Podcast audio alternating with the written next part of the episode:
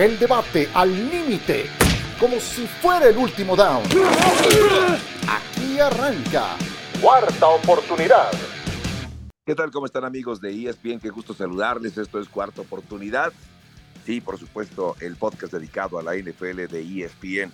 Junto a John Sutcliffe, Miguel Pasquel, Michael Pasquel y Ramiro Porneda. Soy Javier Trejo Garay. Medio ronco, mi querido John. ¿Cómo estás? Gusto en saludarte. Ya me han dicho que le echa mucho hielo usted a su refrigerio. Tiene que bajarle al hielo, por favor. Pero es que sin hielo no sabe bien, John. Sin hielo no ah, sabe igual. Bueno, ni modo. A, vivir las consecuencias, ¿no? O de la agüita que le das a, Aaron Rodgers, esa, esa sí hace menos daño, yo creo. Sí, esa, esa la pone usted fría y no, no, no, no requiere hielos. Pues fíjense que estuve platicando con gente de la NFL, gente del Estadio Azteca, la gente de la Plaza de Toros. El Estadio Azteca eh, cierra en marzo, aunque va a haber actividad de conciertos hasta marzo. Eh, el fútbol se va a mudar al Estadio de la Ciudad de los Deportes en enero y van a cerrar 16 meses. Entonces, ojalá todo vaya viento en popa para que en noviembre del 2025 se pueda tener un partido de la NFL. Eh, también el lunes platiqué con gente que sabe del tema y, la NFL ya fue a, Brasil, ya fue a Río de Janeiro y están observando dos opciones nuevas, ya sea jugar en Brasil, que sería lo más probable un Monday Night Football, y también ir a Madrid, España. Eso, bueno, escuché la liga le interesa mucho ese horario de las nueve y media de la mañana del este, ¿no? Yo creo que va a llegar un momento que van a tratar de tener el mayor número posible de juegos en domingo a las nueve y media de la mañana, este para el streaming, para el que se para a desayunar. Entonces, España y Brasil se meten en la conversación y México se tiene que poner las pilas. Sí, hombre, qué, qué mal. Eh, además, lo que, lo que ha ocurrido en los últimos meses es que no ha ocurrido nada alrededor del Estadio Azteca cuando pensábamos que ya se iba a trabajar. Recordemos que este 2023 no habrá NFL justamente porque se presumía, John, que las obras ya tendrían que haber empezado, ¿no? Y, hubieran tenido, bueno, hubiera no existe, pero, y, y, lo he dicho varias veces en el podcast, el juego que, no que sí que nos hubieran dado ese juego, pero justamente el del 21 de noviembre de, este año, es el rematch del Super Bowl, Kansas City contra Filadelfia. Eh, pues, ¿qué te puedo decir? Algo hicieron mal o algo, algo les salió diferente en sus planes, porque sí se hubiera podido tener un partido este año. ¿eh? Exacto. Pero bueno, ¿Alguien lo hubiera no existe. Mal. Alguien calculó mal. Michael Pasquel, ¿cómo estás? Gusto en saludarte. Cabo, compañeros, gusto saludarlos pues sí, lamentablemente lo, lo del Azteca, ¿no? Para esta semana, perdón, para esta temporada, pero bueno, tarde o temprano va a regresar la NFL, porque hay que dejarlo claro, Johnny, tú lo sabes. Fuera de Estados Unidos, el mercado más importante en cuestión de afición es México. Entonces, de que vamos a tener fútbol americano de regreso, lo vamos a tener nada más cuestión de tiempo. Si va a ser hasta el 2025 o una vez terminando el Mundial hasta el 2026, pero sé que la NFL, sabemos que la NFL le gusta jugar en México, los viajes no son tan largos. Ahorita, John, hablabas de Brasil, pero un viaje a Brasil de Estados Unidos que deben de ser seis, siete horas de Miami, ¿no? no que yo creo que más, más, sí. O más. Como diez horas. si se juega en Brasil, yo creo lo, lo, dije la semana pasada, los Dolphins serían, digamos, el equipo local administrativamente. ¿Por qué? Porque son uno de los equipos, creo que es el único equipo que está mercadeando en Brasil. Así que ojo con esa situación. Y está curioso, ¿no? De que si van a España, ¿no? Porque sabemos que la recién remodelación que hicieron en Santiago Bernabéu y creo que ese estadio puede acapar todo tipo de actividad deportiva. Así que pues interesante, John, este tema y a seguirlo de cerca. Y por cierto, Hawks hoy empieza la semana 3 con un juego interesante, interesante porque son dos equipos que estuvieron en la postemporada, los Giants visitando a los Niners. Sí, donde los Giants no contarán con Saquon Barkley. Ramiro Porneda, Zapata, ¿cómo estás? Muy bien, muy bien, bastante bien, Javo. Este, ahí un jarabito, una mielecita para la garganta para que, nos ayude para el fin de semana.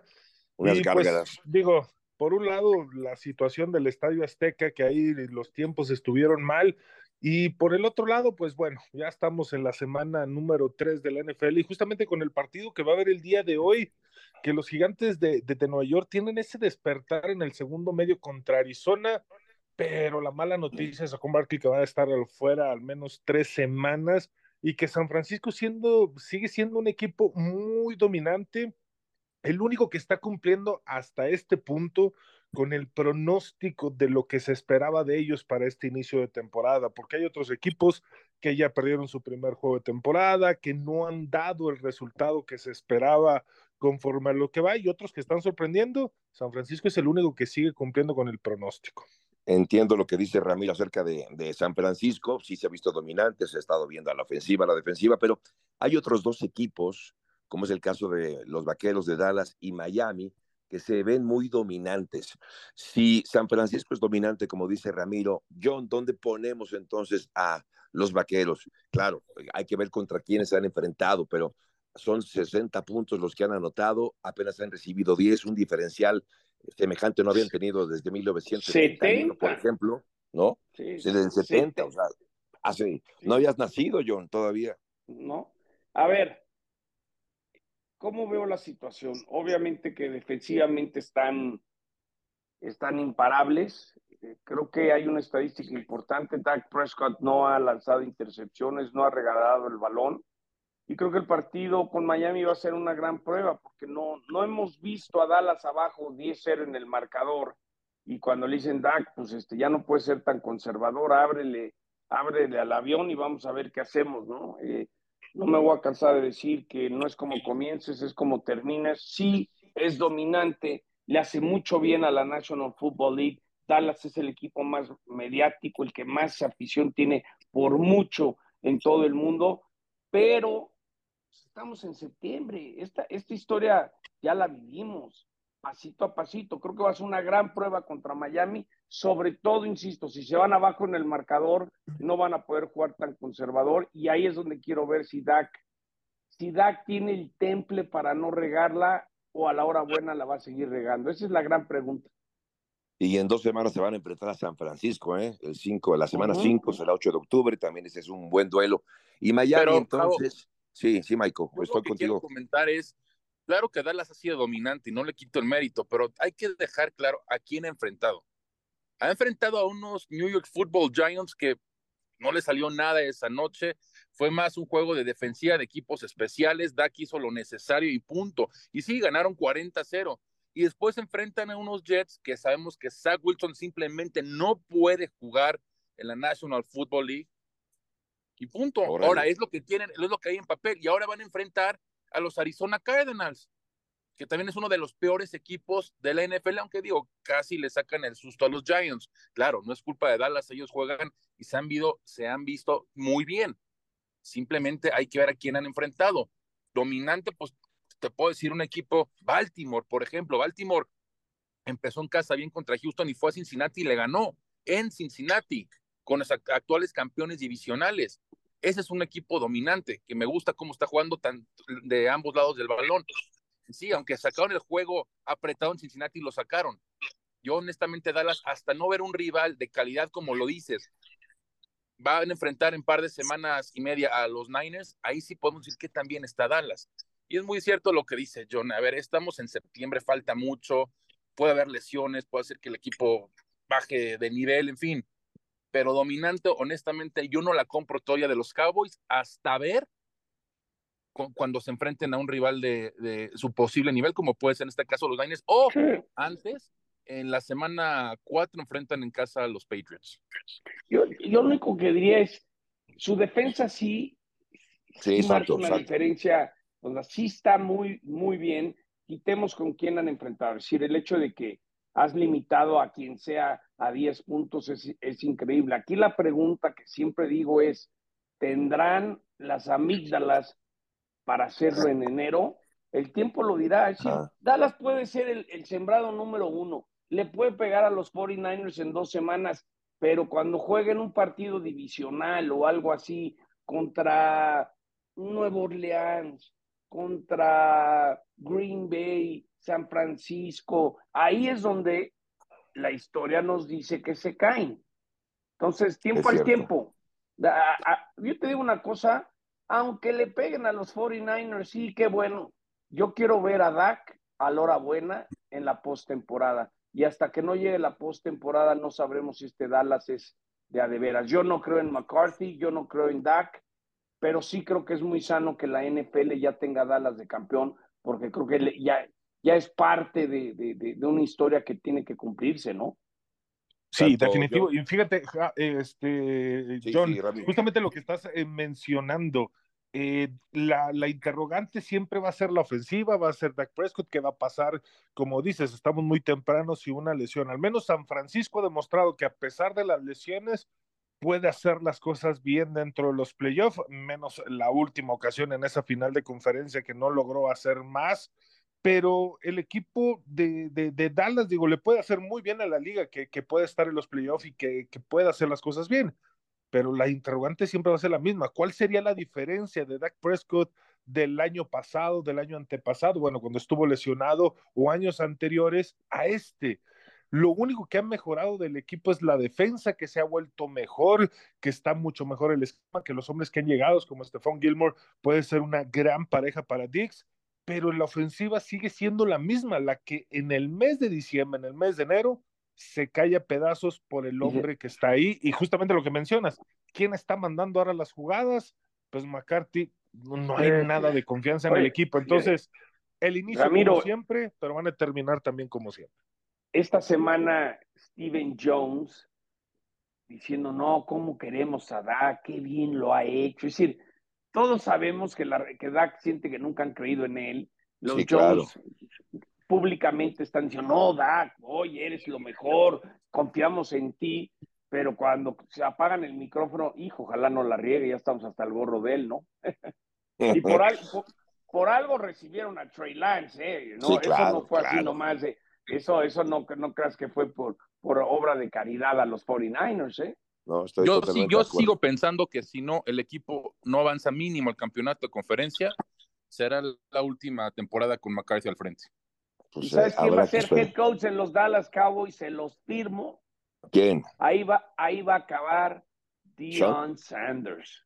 Ah, Dion si Dion Sanders, ahora que le está tronando con Colorado, si Dion eh, hace algo importante con, lo, con Colorado, imagínense mediáticamente. No, no, no, no, no, sería un hitazo. subió la venta de todos los souvenirs de la universidad. Es decir, yo veo a Dion Sanders sentado al lado de Jerry Jones diciendo, boys, I am here, he llegado. Yo los voy a llevar a la, no sé, yo veo a Dion Sanders, head coach de Dallas, al igual tarde. ¿Hace sentido, John? Pero yo lo veo ahí, ¿eh? La química que puede haber, porque sabemos que a Jerry Jones le gusta mover a sus coaches y prácticamente toma las decisiones. No sé si con el carácter y la personalidad de Dion se deje para que Jerry Jones le diga qué hacer. Esa es mi única duda, pero encaja. Al final de cuentas, jugó en Dallas, fue campeón con Dallas. ¿Puede ser? es una combinación muy sexy, diría Sebastián Martínez Christensen. Pero bueno, ok, hasta no ver, no creer con los Dallas Cowboys. Pero de Miami, ¿qué decimos de Miami? Miami ha ganado a rivales más complicados. Le ganó a Chargers, le ganó a Nueva Inglaterra, Ramiro entonces no sé, y más de 750 yardas de Tuatago Bailoa. ¿A Miami sí se la compramos o nos esperamos igual que con el caso de Dallas, Ram? No, yo creo que sí se la podemos comprar y esto sí va a ser una determinante y el factor X es de que tú no vaya a tener ningún problema de lesión, que no vaya a tener ningún contacto otra vez en la cabeza por el tema de las conmociones y el equipo se puede mantener. Se ve enchufado, se ve con un ataque terrestre bastante efectivo, es el apoyo ideal el que está recibiendo por parte de Monster, eh, justamente con, con Tua y la combinación de Tyreek Hill, lo que puede estar haciendo con Widow, y la defensa que está siendo bastante efectiva, que está dándole la oportunidad de estar dentro del terreno de cuenta a esta ofensiva. Creo que sí es un equipo que era el que estábamos comprando el año pasado, pero las lesiones, o más bien el problema de las conmociones, fue lo que sacó de balance por completo este equipo. Pero este equipo, como está, está cumpliendo con las expectativas que nos había generado desde el año pasado. Así que podemos comprársela solamente con el asterisco de que una lesión en Tua, un problema más de conmociones, y sí se caería este proyecto a pedazos. 100% de acuerdo con Ram. Es que 100%, Jabo. Este equipo va como avance Tua. Una vez que venga lesión de Tua, que esperemos no suceda, pero si llega a suceder, el equipo se va a venir para abajo y lo vimos la temporada pasada. Pasaron a playoff porque empezaron muy bien con Tua, pero estamos en septiembre. Habrá que ver cómo está Tua, si está jugando en diciembre, que ojalá, insisto, sí, porque para mí hoy en día pues, es de los mejores equipos de la conferencia americana y también de la NFL. Y ganar de visita en Chargers, bueno, son los Chargers, pero ganaron de visita, fueron, fueron, a Foxborough, que por cierto, Tua no ha perdido con Belichick, le ganaron a los Patriots, juegan en casa, en papel es un partido accesible contra los Broncos, pero todo va a depender cómo tú vaya avanzando y progresando durante la temporada. Hoy el equipo está sano, es un gran equipo, sin embargo habrá que ver qué decimos en noviembre, diciembre y enero. Y la defensiva, yo tengo dudas de la defensiva de Miami. Le aceptaron muchos puntos a los Chargers, Nueva Inglaterra se les puso al tú por tú. Yo creo que también la defensiva habrá que verla con cierto, no digo recelo, pero con la ceja así levantada, como, ¿será que la defensiva pueda soportar al resto del equipo, independientemente de lo que pase con tu John? Bueno, pero sí enfrentaron a buenos equipos. Digo, los Chargers son ese equipo que saben hacer puntos, pero no saben ganar los partidos. Algo que habían intentado corregir el año pasado, ganando esos siete partidos por una diferencia de menos, siete, de, menos de siete puntos, pero puede funcionar. Es una ofensiva que tiene mucho potencial con Herbert, em, eh, eh, justamente con Keenan Allen, Mike Williams lo que está haciendo Austin Eckler. Es una ofensiva que sabe hacer puntos. Y lo de Belichick, lo de Belichick ha demostrado esta temporada, bueno, a menos en estos dos partidos, que sabe hacer los ajustes eh, necesarios durante el partido, previo a lo que ya, ya se había estado haciendo en la semana para complicar los partidos. Lo hizo en la semana uno, lo hizo en la semana dos, y eso es lo que te va a mostrar Bill Belichick. Entonces, creo que lo de la defensiva de Miami eh, se ha enfrentado a buenos coordinadores, a buenos equipos que saben hacer puntos, pero que Miami con la ofensiva que tiene, pues ha sabido resolver estos encuentros. Mira, yo, yo creo que Miami, y algo que me encanta de Tua es lo vertical que es. Creo que hay que darle más mérito a sus pases de más de 15 yardas, lo preciso que es. Yo creo que mientras Tua no se lesione, Miami está en la conversación para pensar que puede hacer algo en la conferencia americana de los Chargers, ah, cómo la riegan, y ahora llegó la semana 3 y es el único enfrentamiento entre dos equipos 0 y 2 que el año pasado fueron a la postemporada. Más vale que los Chargers o, más vale que los vikingos ganen este fin de semana, porque este es el partido que, aunque es la semana 3, empieza a definir el futuro eh, eh, eh, en su división los Chargers tienen mucho talento, pero ah, cómo son güeyes para terminar partidos, ¿eh? Sí, eso, eso, eso queda de manifiesto, sí, sí les falta. Incluso ya se, ya se acuñó el, el, el, el, término de Charger, ¿no? Al igual que Cruz Azulear. Oigan, pero De, de, de tú yo sé que además está en la conversación para ser el más valioso. Digamos que está empatado en los momios con Pat Mahomes. Pero hablando de Pat Mahomes, John, acaban de reestructurar el contrato, un contrato que en el 2020, lo recordamos, eran más de 400 millones de, de, dólares, era un contrato por 10 años, y ahora ha, habido una reconstrucción por los próximos cuatro años y 210 millones de dólares. E, es decir, suena bien para Pat Mahomes, que otra vez se convierte en el mejor pagado de la NFL, pero ¿qué tanto puede afectar ahora a los Chiefs, John, el que su jugador mejor pagado, que ya lo era, todavía genere, digamos que una, es como jalar la cobija y que jale más la cobija. ¿Podrá seguir siendo Chiefs contendiente, John? Sí, aún con este contrato de Pat Mahomes. Sí, sí. Eh, mientras tengas a Mahomes, eh, seguirás en la conversación. Y yo creo que muchas de estas reestructuras era ver, para pagarle a, a Clark, eh, para pagarle a Jones, para, para tener cómo mover, porque muchas veces todos estos movimientos de reestructuración es cómo avientas el dinero a, poder reestructurar contratos de otros. Entonces yo creo que Mahomes, Andy Reid, los Hunts han dado cuenta que es, es la mecánica a seguir. Si quieres que la ventana no se te cierre, tienes que encontrar esa manera de reestructurar contratos. Entonces, es una muy buena señal que Mahomes sabe que lo que quiere son títulos. La lana hoy en día tiene que ser un, un factor secundario porque creo que yo creo que ya se mete más lana de lo que gana de patrocinios y de apariciones que de su mismo contrato. Entonces, creo que es para poder como lo hizo Aaron Rodgers con, con, los Jets y como por mucho tiempo lo hizo Brady. Entonces, es una señal muy positiva que está dispuesto a sacrificar, aunque parezca que le dan más, están acomodando el dinero de cierta manera que puedan tener tope salarial. Hoy, hoy en día los, los Chips para la próxima temporada tienen, no esta, ¿eh? a la que sigue, 40 millones de dólares disponibles. Claro que hay que renovar ciertos contratos. Si, si vieron la serie de quarterback, donde aparece Pat Mahomes, que por cierto se la recomiendo mucho, él dice que aprendió mucho de Brady, sobre todo en la plan de dieta y de cómo prepararse y de tu cuerpo. Y yo creo que parte de lo que ha aprendido de Tom Brady es la parte de equipo. No, Tom Brady nunca fue pagado de los mejores quarterbacks de la liga. Él siempre sacrificó para que pueda armar un equipo, pagar a los demás y ser campeón.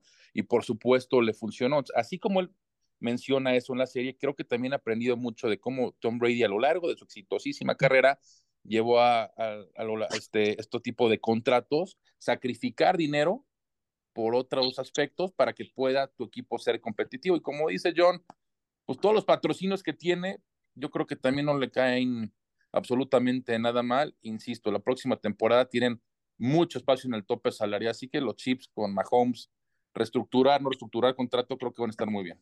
Sí, y algo que también hay que decir, Miguel, que y, le pasó a New mucho tiempo, ¿no? El mes de septiembre para los grandes equipos es como pretemporada, no tienes tiempo de jugar titulares. Entonces yo creo que Kansas City, Filadelfia, hasta San Francisco, ¿no? A mí algo estaba preparando el partido de hago con Ciro y, y, y, y, Brock Purdy, por ejemplo, algo que me encantó es, si ven, si ven el video, en la primera serie contra los Rams, se le deja ir Aaron Donald y él tiene el temple y aguanta para lanzar y encontrar a Yuk, ¿no? Entonces, yo creo que va a haber ciertos equipos que, que, que, van, van a ser los protagonistas. Yo hoy creo que en la NFL, San Francisco y Kansas City, y quizás también Baltimore y Filadelfia están muy por encima de los demás. Entonces yo veo esos cuatro equipos como los mejores que hay ahorita y por un buen, ¿eh?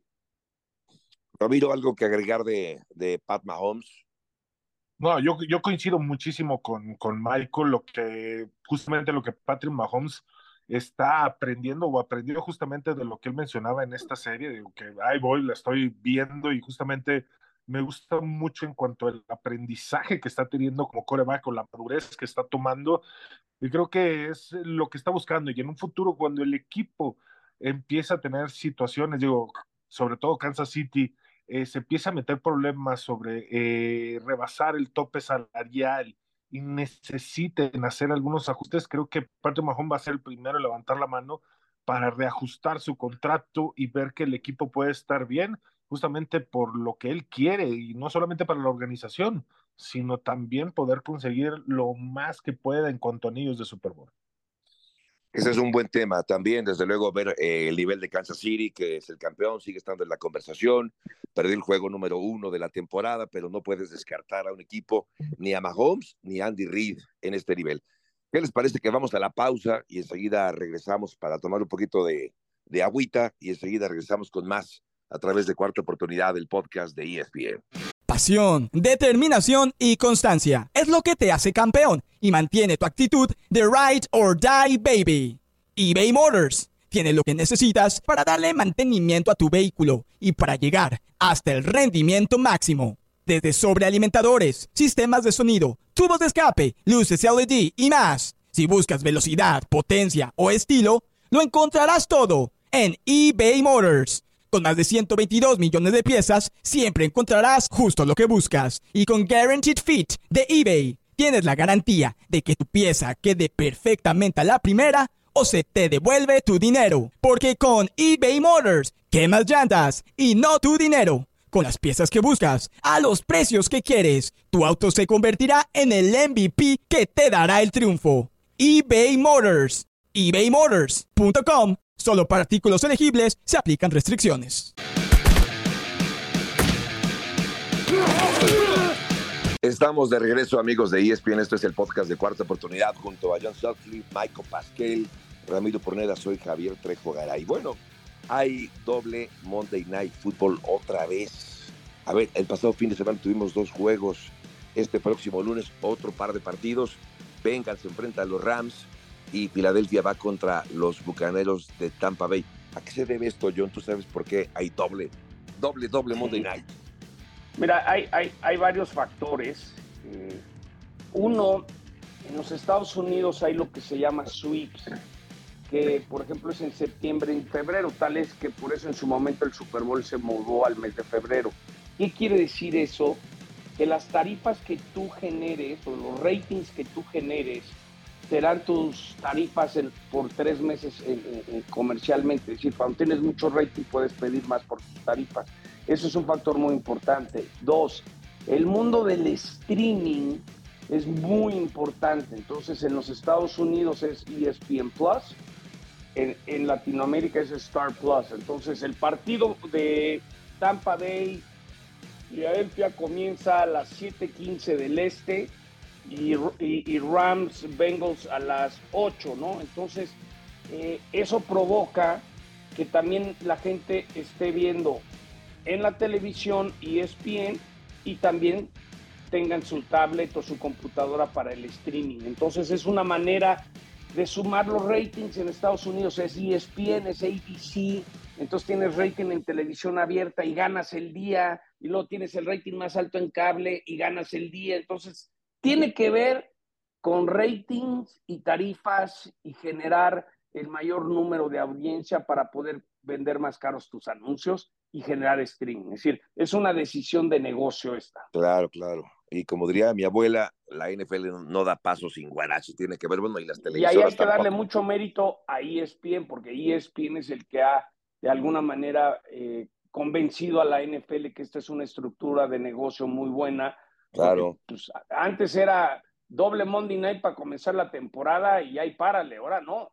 Y luego la próxima semana eh, hay otra cosa que Jacksonville juega en Londres y ese partido es a las nueve y media de la mañana y es exclusivo de Star Plus y de ESPN Plus. Entonces es, por eso creo que tarde o temprano la NFL va a tratar de tener un juego semanal a las nueve y media de la mañana. No lo disfrutamos todo, que te despiertes a echar el cafecito y ya, empezó el partido.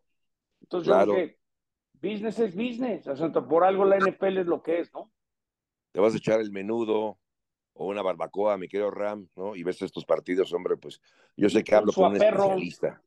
Yo sé, yo sé que hablo con especialistas. Eso es definitivo, digo, la barbacoa, el refresco, la salsita, el menudo o el pozole, lo que quieran, le damos sin ningún problema. Y viendo partidos a esa hora de la mañana, pero bueno, ¿qué les parece que nos centramos ahora en el Bengals contra eh, justamente un equipo como Los Ángeles Rams, que está jugando aparentemente mejor. Lo grave de los de Cincinnati Bengals, a ver, lleva marca de 0-2. La temporada pasada, Michael, también iban 0-2 y al final llegaron al final de conferencia. La situación es diferente ahora porque estas dos derrotas han sido en la división, con lo cual duele más. Y aparte la lesión de Joe Burrow, que salió lesionado en el partido del pasado fin de semana. ¿Cómo ves o cómo vemos o qué o cuál sería, digamos, que la narrativa desde tu punto de vista, Michael, eh, acerca de, de, Joe Burrow y la situación de los Bengals? ¿Es para preocupar la situación de los Bengals en este momento, Michael? Sin duda, Javo. Uno, tienes a Joe Burrow lastimado, ¿no? Esa lesión que tuvo en, los campos de entrenamiento se volvió a lesionar, no fue tan grave. Y dos, como lo dijiste, va 0-2 en la división. Ahora, palabras que de aliento todavía que tú ayer el coach le dijo, va mejorando Joe Burrow. Joe Burrow va mejorando, eso quiere decir que todavía las posibilidades pues existen de que pueda jugar el lunes. La cuestión aquí es que si lo quieres arriesgar, nada más que vas a enfrentar unos Rams que están jugando muy bien, pero muy bien, le dieron mucha pelea a los 49ers, uno de los mejores equipos de la liga. Matthew Stafford, Naqua, eh, Adwell, ese cuerpo de receptores que nadie los conocía honestamente, ¿cómo se han dado a conocer? Yo creo que si no ganan el lunes, ya prácticamente, no es que tires la temporada, van ir tres semanas, sin embargo, en una división con que está muy competitiva, sobre todo Baltimore, que es un equipo que me ha gustado mucho hasta el momento, y en una conferencia americana tan competitiva, ya será difícil que puedan hacer ruido, y ruido me refiero meterse a playoff, pero si Joe Burrow puede jugar, claro que las aspiraciones son altas para que le den la vuelta como lo hicieron la temporada pasada. Sí, lo que parece, Ramiro, es que ya no hay margen de error, ¿no? Con, con, Cincinnati, o sea, va a 0-2. Hace unos, unos días, eh, nuestro querido eh, Ciro Procura nos compartió un dato seis equipos que han arrancado, o cuál es el dato, Ramiro, que ningún equipo que ha arrancado 0-2. Tienen el 11% de probabilidad de llegar a los playoffs. O sea, sí es bastante bajo y aquí creo que se bajaría el porcentaje de probabilidad, justamente como lo habías mencionado, de que las dos derrotas son entre equipos de la misma división y esto complica porque no es para nada la misma situación que estaba el año pasado que aunque también empezó igual, pero sigue demostrando las mismas carencias de la línea ofensiva, por eso Joe Burrow otra vez se resintió del problema de la pantorrilla y obviamente lo tienen que cuidar, es el futuro de la franquicia, es el presente también de la franquicia y no quieren que se agrave esa lesión, pero sí va a ser un problema el hecho de que se están enfrentando o se enfrentan a los Rams que han demostrado que mientras Matthew Stafford esté completamente sano, es un equipo que ha sabido responder, que aunque perdió contra los 40 eh, contra San Francisco, le presentó un gran partido Sean McVay al medio tiempo.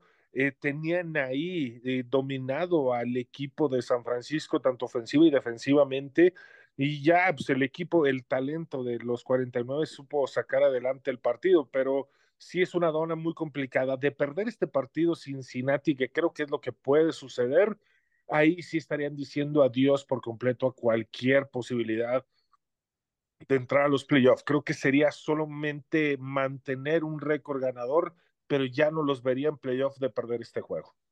Yo, yo creo que el aficionado, el, el, aficionado de Cincinnati está acostumbrado a ello, de esos datos que ves y como que a ver si estará bien, Dicen que en su carrera Joe Burrow tiene marca de 1 y 7 en los primeros dos juegos de la temporada. Es decir, es un escenario que conocen.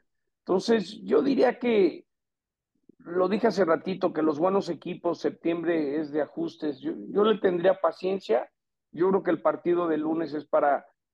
Ese es el juego clave. Es decir, ok, te cuesta trabajo encender la máquina, hay que encenderla ya, es Monday Night Football, el juego de lunes no va a ser fácil contra los Rams, pero yo creo que Cincinnati va, va a responder. A lo que voy es, cuando hay crisis han sabido responder, uno y siete, y donde han estado los últimos años nos dice que, que, que Burrow y los Bengals saben cómo, cómo enderezar el rumbo. Yo, yo le tengo todavía fe a Cincinnati, siempre y cuando eh, Burrow no, no agrave su lesión, ¿no?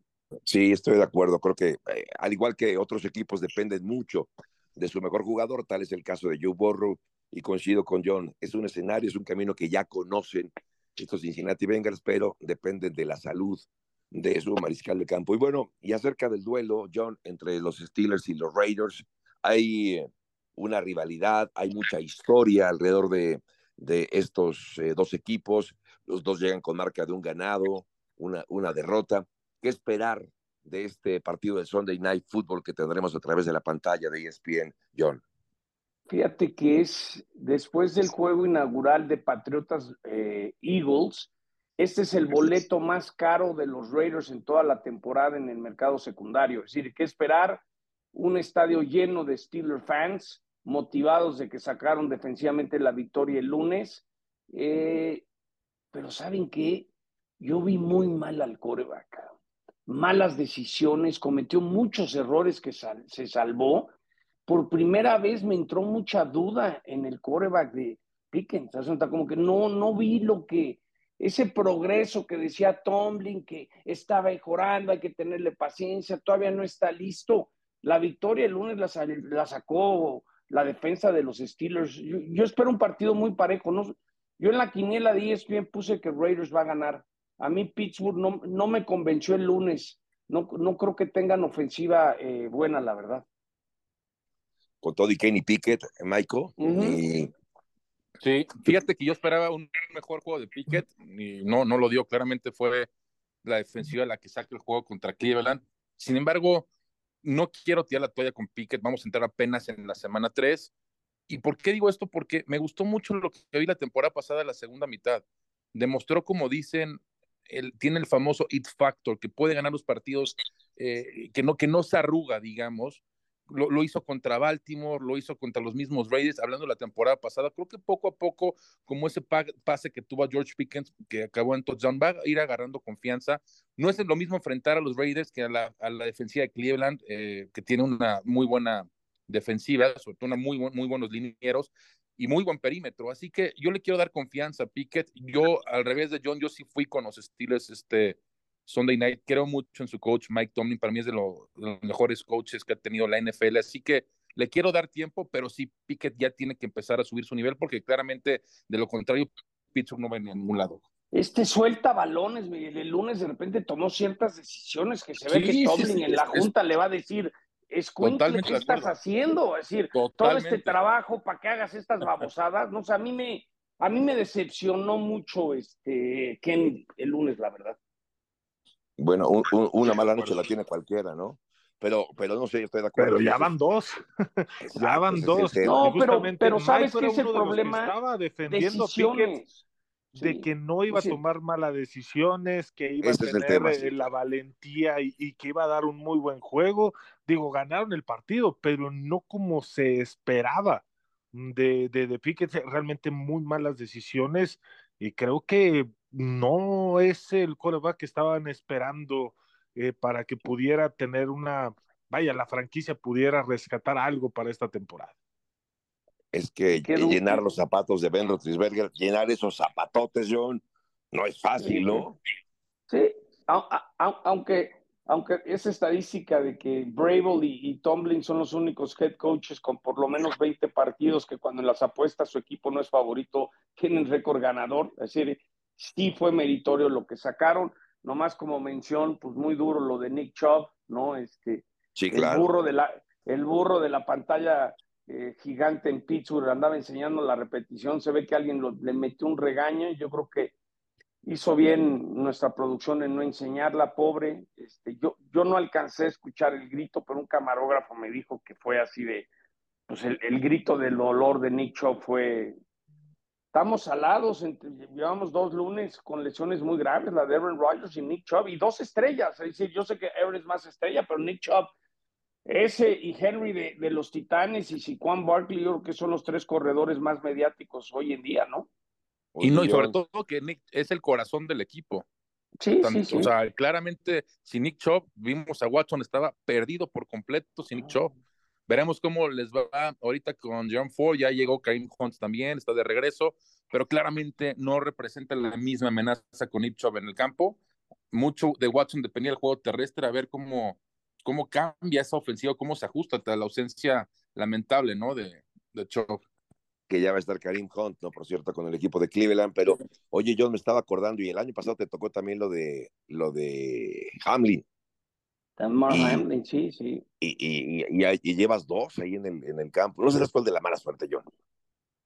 ¿Y sabes cuál? la que nunca voy a olvidar, que siempre que piso ese estadio me viene a la mente, la de Bengals Steelers, la de Shazir. Ah, también estaba ah, esa, esa, esa yo creo que es la más, este, la, que más, este, dramática. Recuerdo, hasta veo ese estadio de los Bengals y te puedo decir casi, casi centímetro a centímetro dónde fue, pero bueno, es parte de lo violento que es este deporte. de hablar. De, de, de, la manera que se castiga, ¿no? De, por, eso todo, todo, lo que es equipos especiales y todo ha cambiado mucho para protegerlos, ¿no? Porque hay que darle mérito a la NFL. Todas estas reglas, el número de conmociones ha bajado de una manera importante. Sí, eso es una buena noticia, sin duda. Y sí, es un deporte violento, eh, por supuesto, es un deporte que entraña un riesgo importante. Y recuerdo lo que decía alguna vez Ben Roethlisberger, ¿no? Que como jugador no sabes si la próxima jugada es la última de tu carrera, ¿no? Así de dramático puede ser, pero es. Esta NFL espectacular, sí, claro, pero también entraña un riesgo importante. Pero bueno, llegamos al final de este podcast y antes de despedirnos, llegamos ya al momento de las apuestas. A ver, ¿Qué apuesta le seduce más? ¿Dónde vas a meter tu quincena, Maico Pasquel? Fíjate que la semana pasada, Javo, sugerí el parlay que me gustaba. Minnesota más seis y medio, ese medio punto ayudó mucho. Y Pittsburgh más dos y medio. Hoy, bueno, para este fin de semana, me gusta mucho Detroit en casa, menos tres. Detroit menos tres contra Atlanta. Atlanta ya su primer juego de visita. Los Lions esperaban más de ellos. Me refiero a esperar más porque que le ganen a Seattle, ¿no? Claramente le ganaron un buen juego a los Chiefs. Voy con Detroit menos tres en casa contra los Atlanta Falcons. Ok, esa está buena, está buena, esa está buena, me gusta. ¿Tú, John, tienes alguna apuesta ya pensada? Sí, yo creo que me gusta la de Miami, menos seis y medio en casa contra, contra Denver, siempre y cuando no se mueva la línea, es decir, tratar de, si se mueve a siete, comprar medio punto, pero creo que Denver eh, nos ha demostrado que no tiene con qué. y me quedo con los, con los Fins menos seis y medio. ¿Y tú, Ramiro, dónde le vas a meter la quincena? ¿Dónde le vas a meter tu dinero? Eh, yo con el juego de lunes, el, el, primerito que vamos a tener, yo creo que Tampa Bay va a cubrir la línea independientemente de que esté más cinco yo creo que puede dar ahí por, ahí la sorpresa. ¿eh? Baker Murphy está haciendo bien las cosas con el equipo de Tampa Bay, está utilizando muy bien las armas que tiene alrededor y creo que puede ser una grata sorpresa. A mí me gusta Cincinnati eh, y los Rams porque, a ver, está menos dos favoritos Cincinnati.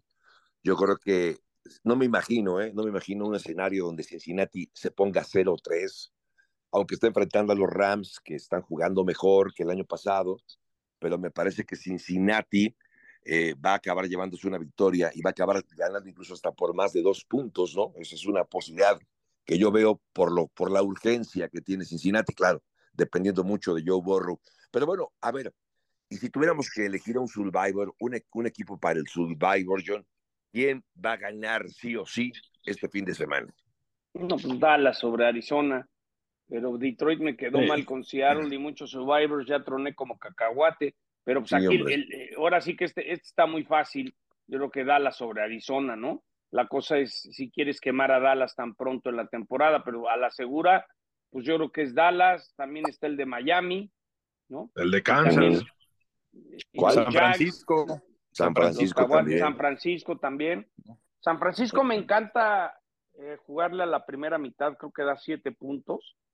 Yo creo que San Francisco va a, acabar, va a tratar de liquidar rápido a Gigantes, controlar el juego y luego llevarse la leve con los titulares, ¿no? Porque jugar en jueves siempre tiene esas implicaciones. ¿Y saben qué me llama la atención de esta semana, Javo, compañeros? Hay, hay líneas muy, muy altas, de mucho diferencial. San Francisco está en 10 y medio, 11, otras casas de apuestas. Eh, Miami está en 7 o 6 y medio. Lo mismo con Buffalo, con Washington. Baltimore da 8, Jacksonville da 9. O sea, hay muchos juegos que tienen ese diferencial de más de 7 puntos. Seattle le da 7 a Carolina, en fin. Dallas, ya lo platicamos, le da 12 y medio, 3 a Arizona. Lo mismo con Kansas City y Chicago. Así que el survival sería difícil que todavía esta semana, nada más hay que saber, eh, eh, perdón, seleccionar inteligentemente. Oye, ¿y Filadelfia sobre Tampa? ¿Les gusta? Yo creo que este me suena como un partido trampa, ¿eh? Yo tengo ganando a Tampa Bay ese partido contra Filadelfia. Sí, sí, sí, justo es el que mencionaba yo. Y creo que, digo, nadie está dándole mucho crédito a lo que se está haciendo ahí en Tampa Bay con Baker Mayfield, pero yo creo que van a dar esa sorpresa, ¿eh? Coincido contigo, Jau. Sí, a mí me gusta Filadelfia. Sí, yo voy fila. Ok, bueno, pues ahí está. Eh, pero sí hay, hay, hay partidos donde sí se ve una, más clara posibilidad, como el caso de Dallas, como el caso de Miami, coincido con ustedes. Bueno, oigan, pues estamos llegando al final de este capítulo de Cuarta Oportunidad. No sé cómo, cómo pude continuar con ustedes. Gracias a ustedes, amigos. Mi querido John, pues ya nos vamos. Gracias. Ahí los esperamos en Monday Night. Mí me toca ir a Tampa. Tendremos los Bucks contra los Eagles y también habrá el partido de los Rams contra los eh, Bengals. ¿Qué juego te toca, John, el lunes? ¿El lunes cuál te toca? ¿Cuál hace? Eh, hago Tampa Bay y Filadelfia. Ah, órale. También me gusta ese partido. Michael Pascal, nos vamos. Javo, un fuerte abrazo a todos, saludos y a disfrutar este juego de jueves por la noche. Los Niners recibiendo a los Giants. Ramiro Porneda y Zapata. Pues no, pues vamos a darle ya la semana número 3, a punto de terminar el mes de septiembre, la pretemporada para muchos equipos que estarán trabajando mucho para la postemporada. Bueno, pues estamos llegando al final de, cuarta oportunidad del podcast de ESPN. Gracias por su atención, perdón por la voz, pero bueno, prometo hacerle caso al señor John Southcliffe y dejar los hielos a un lado. Gracias, soy Javier Trejo Hasta la próxima. El debate al límite, como si fuera el último down. Gracias por escuchar. Cuarta oportunidad.